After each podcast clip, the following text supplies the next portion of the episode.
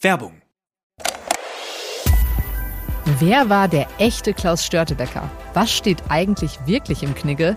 Und was hat es mit dem Hollywood-Zeichen ursprünglich auf sich gehabt? Ich bin Wim Orts und ich nehme euch in meinem Podcast Aha History 10 Minuten Geschichte mit auf Zeitreise. Jeden Montag und Donnerstag beantworte ich Fragen zur Vergangenheit und dabei geht es auch um Themen, die so ganz sicher nicht im Geschichtsunterricht vorkommen.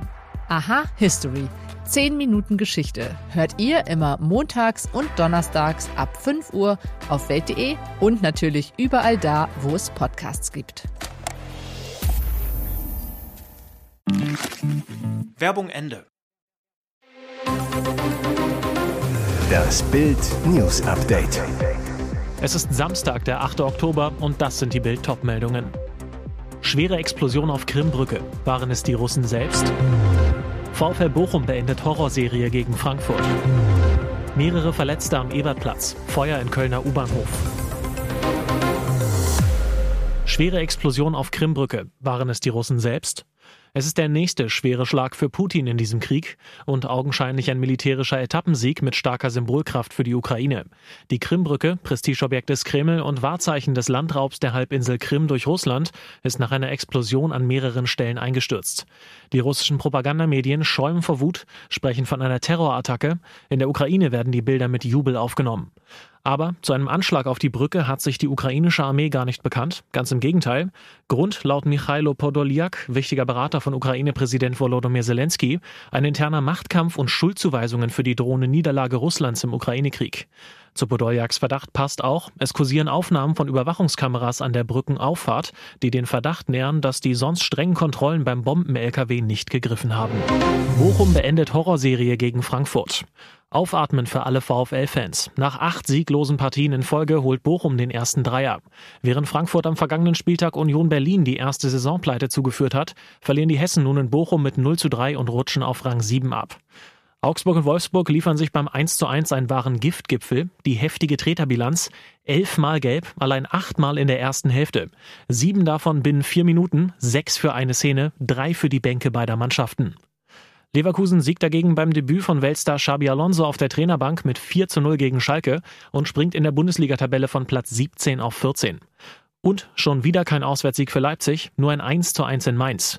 RB wartet weiter auf den allerersten Sieg in dieser Saison in der Fremde. Das späte Tor von Kunku rettet den Pokalsieger sogar davor, in Richtung Abstiegskampf zu rutschen. Mehrere Verletzte am Ebertplatz. Feuer in Kölner U-Bahnhof. Bei einem Feuer im U-Bahnhof am Ebertplatz in Köln sind am frühen Nachmittag ersten Informationen zufolge mehrere Menschen verletzt worden. Der Alarm ging kurz nach 14 Uhr bei der Feuerwehr ein. Dutzende Einsatzfahrzeuge rasten zum Brandort, Retter sperrten den Bahnhof ab. Laut Bildinformationen hatte eine KVB-Bahn der Linie 18 Feuer gefangen. Beißender Rauch breitete sich unterirdisch bis zum Hansaring aus. Ein Video bei Twitter zeigt, wie dichte Schwaden aus einem Lüftungsschacht dringen. Die Flammen konnten kurz nach dem Eintreffen der Feuerwehr gelöscht werden. Was das Feuer an der Bahn ausgelöst hat, ist noch unklar. Auch zur genauen Zahl der Verletzten konnte noch keine Angabe gemacht werden. Medien sprechen von mindestens fünf Personen. Tragödie in Gewelsberg in NRW. Tochter findet Elterntod in Wohnung. Schreckliche Tragödie in Gewelsberg. Eine Frau hatte sich Sorgen um ihre Eltern gemacht und fuhr deshalb heute Nachmittag zu deren Wohnung in einem Mehrfamilienhaus. Dort machte sie die furchtbare Entdeckung, ihre Eltern lagen leblos in der Wohnung. Sofort rief die Frau die Rettungskräfte, doch der Notarzt konnte nur noch den Tod feststellen. Offensichtlich lagen beide bereits länger schon leblos in der Wohnung. Die Retter stellten mit Messgeräten leicht erhöhte Kohlenmonoxidwerte in der Wohnung fest. Wahrscheinlich starb das Ehepaar an einer Vergiftung. Wir gehen derzeit von einem tragischen Unglück aus, sagt Polizeisprecherin Sonja Weber zu Bild. Doch wie konnte das passieren? Noch ist völlig unklar, wie das geruchlose, tödliche Gas ausgeströmt sein könnte. Die Kriminalpolizei hat die Ermittlungen aufgenommen. Ein Schornsteinfeger unterstützt die Ermittler bei der Ursachenforschung am Kamin des Hauses. Und jetzt weitere wichtige Meldungen des Tages vom Bild Newsdesk. So wurde Norddeutschland lahmgelegt. Bahnsaboteure kappten Kabel in Berlin und NRW. Tausende Bahnkunden blieben heute Vormittag auf der Strecke. Jetzt ermittelt die Bundespolizei wegen Fremdeinwirkung. Es ist klar, es war Sabotage. Nach Bildinformationen haben Unbekannte wichtige Glasfaserkabel in NRW und in Berlin-Hohenschönhausen durchtrennt. Die Sicherheitsbehörden gehen nach Informationen von Bild am Sonntag Hinweisen auf Fremdeinwirkung nach. Bei den sabotierten Kabeln handelt es sich um Verbindungen des Funksystems, die gezielt zerstört wurden. Aus Bahnkreisen heißt es, bei der Attacke auf die sogenannten GSMR-Kabel der Bahn brauche man bestimmte Kenntnisse, um diese gezielt zu unterbrechen. Eine Sprecherin der Bahn erklärte, aufgrund von Sabotage an Kabeln, die für den Zugverkehr unverzichtbar sind, musste die Deutsche Bahn den Zugverkehr im Norden heute Vormittag für knapp drei Stunden einstellen. Hinweise auf die mutmaßlichen Täter gäbe es noch nicht. Die Bundespolizei hat die Ermittlungen aufgenommen. Trotz anderem Job, ZDF holt TV-Liebling als WM-Experten. Neuer TV-Job für Sandro Wagner. Wie Sportbild erfuhr, der aktuelle Unterhaching-Trainer kommt während der Fußball-WM in Katar für das ZDF als Experte zum Einsatz.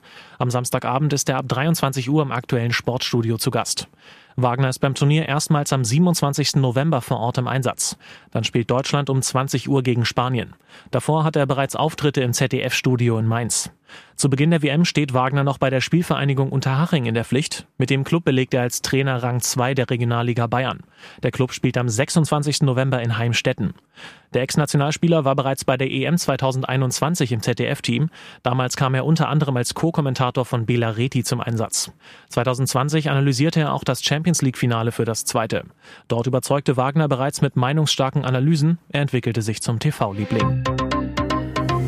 Ihr hört das Bild News Update mit weiteren Meldungen des Tages. Er wollte nur einen Burger essen, dann fielen Schüsse.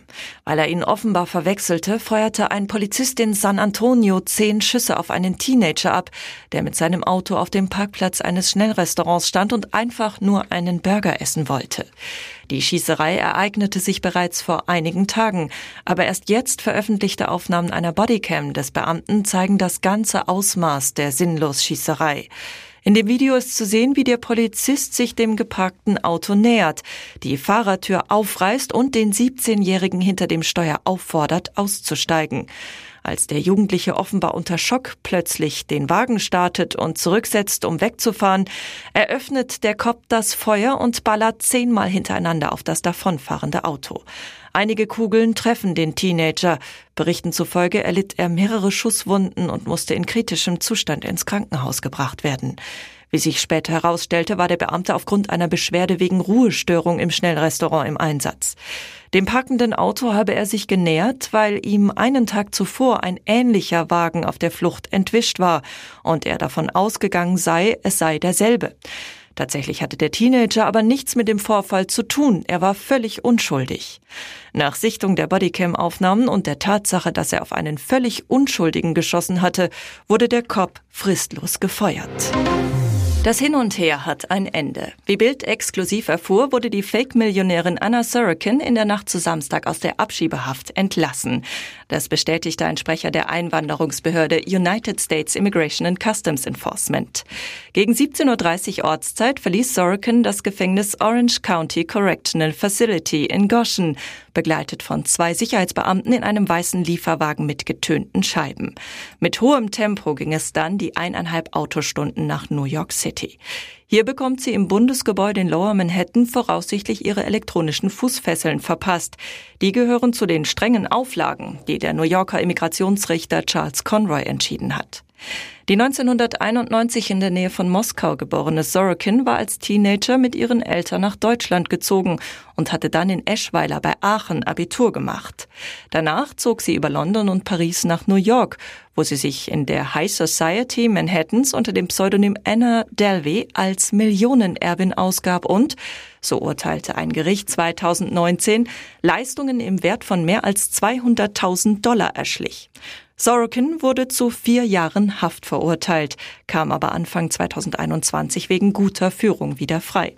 Nur sechs Wochen später wurde sie wegen eines abgelaufenen Visums wieder festgenommen und saß seitdem in der Einrichtung der Einwanderungsbehörde ICE. Gegen eine Abschiebung nach Deutschland hat sie mehrmals Einspruch eingelegt. Ihre Geschichte hat unter dem Titel Inventing Anna beim Streamingdienst Netflix Kultstatus erlangt. Anna arbeitet nach eigenen Angaben zudem unter anderem auch an einer weiteren Doku-Serie und einem Buch. Hier ist das Bild News Update. Und das ist heute auch noch hörenswert. Die Attacke von Klimakaoten der Gruppierung Letzte Generation auf die weltberühmte Sixtinische Madonna im Dresdner Zwinger hatte vor einigen Wochen für Schlagzeilen gesorgt. Jetzt werden die Täter wohl zur Rechenschaft gezogen. Die staatlichen Kunstsammlungen Dresden wollen auf tausende Euro Schadenersatz klagen. Am 23. August hatten sich Jakob B. und Maike G. mit Sekundenkleber am Rahmen von Raphael Sixtinischer Madonna geklebt. Die Aktion verursachte nach Angaben der SKD am vergoldeten Rahmen des über 500 Jahre alten Meisterwerks 5000 Euro Sachschaden. Zudem sei durch die Schließung der Gemäldegalerie ein Einnahmeverlust von 7000 Euro entstanden. Die SKD werden den eingetretenen Schaden von insgesamt circa 10.000 bis 12.000 Euro gegenüber den beteiligten Personen zivilrechtlich geltend machen, so das sächsische Innenministerium. Sachsens Kunstministerin Barbara Klepsch sagte zu Bild, die Attacke auf die Sixtinische Madonna ist kein Kavaliersdelikt, sondern eine Straftat. Es ist daher ein wichtiges Zeichen, dass die staatlichen Kunstsammlungen Dresden hier auch den eingetretenen Schaden gegenüber den beteiligten Personen zivilrechtlich geltend machen, sagte Klepsch. So kann man sich auch aus der Verantwortung stehlen. Tech-Gigant Elon Musk hat keinerlei Kontakt mehr mit seiner 18-jährigen Tochter Vivian. Gegenüber der Financial Times gab er Neomarxisten dafür die Schuld. Sie hätten die Kontrolle über Eliteschulen und Universitäten übernommen. Es ist totaler Kommunismus. Wenn du reich bist, bist du böse, sagte Musk.